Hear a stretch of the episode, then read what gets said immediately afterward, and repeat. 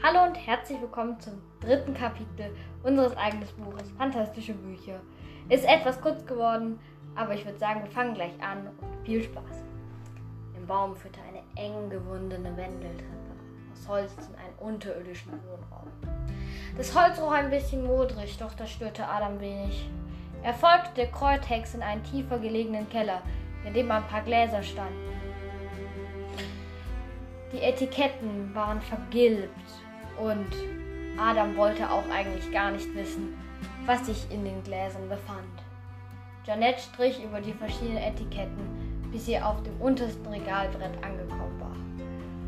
Ah, hier ist es. Nicht sonderlich viel, aber es sollte schon reichen, murmelte sie.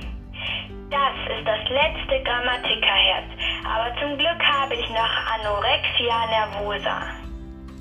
Sie schüttete alles in einen kleinen Morser und holte den Stößel aus einer Schublade, die auf die aus dem hölzernen Schreibtisch stand, welcher sich neben dem Regal befand. Danach holte sie ein längliches Glasgefäß und füllte ein paar Tropfen der Flüssigkeit ein, eilte dann wieder zurück in den spartanisch eingerichteten Wohnraum, warf sich einen langen und warf sich dann einen langen Mantel über.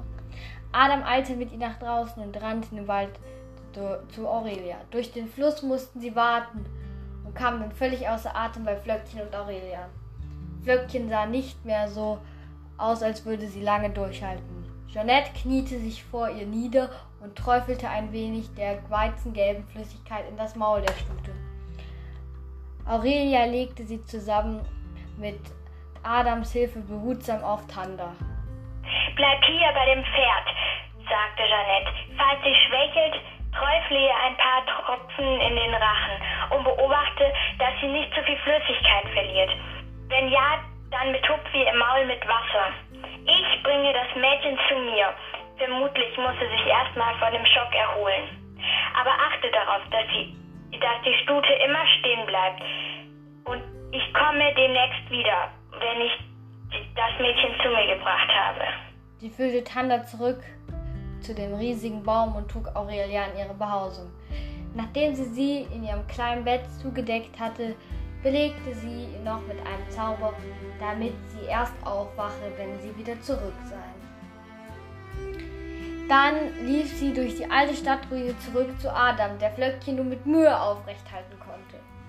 Es geht hier immer schlechter, keuchte Adam. Nach einigen Minuten, nach einiger Zeit gelang es ihm jedoch, Flöckchen auf die Beine zu bekommen. Auf einmal ertönten leise Stimmen. Etwas raschelte auf, den, auf dem Waldboden. Die Zweige knacksten. Jeanette fing an zu flüstern. Es dauert nicht mehr lange. Ich habe es gesehen. Sie sind hinter euch her. Von nun an seid ihr nicht mehr in Sicherheit. Also, ich hoffe, euch hat das dritte Kapitel von unserem Buch gefallen. Wenn ja, schreibt uns doch gerne eine positive Bewertung bei Apple Podcast oder äh, per Mail. Per E-Mail. Der, der Link ist in der Beschreibung. Wir freuen uns immer sehr über Post von euch und abonniert doch diesen Podcast, falls ihr weiter wissen wollt, wie es weitergeht. Das kommt ja dann auch schon bald.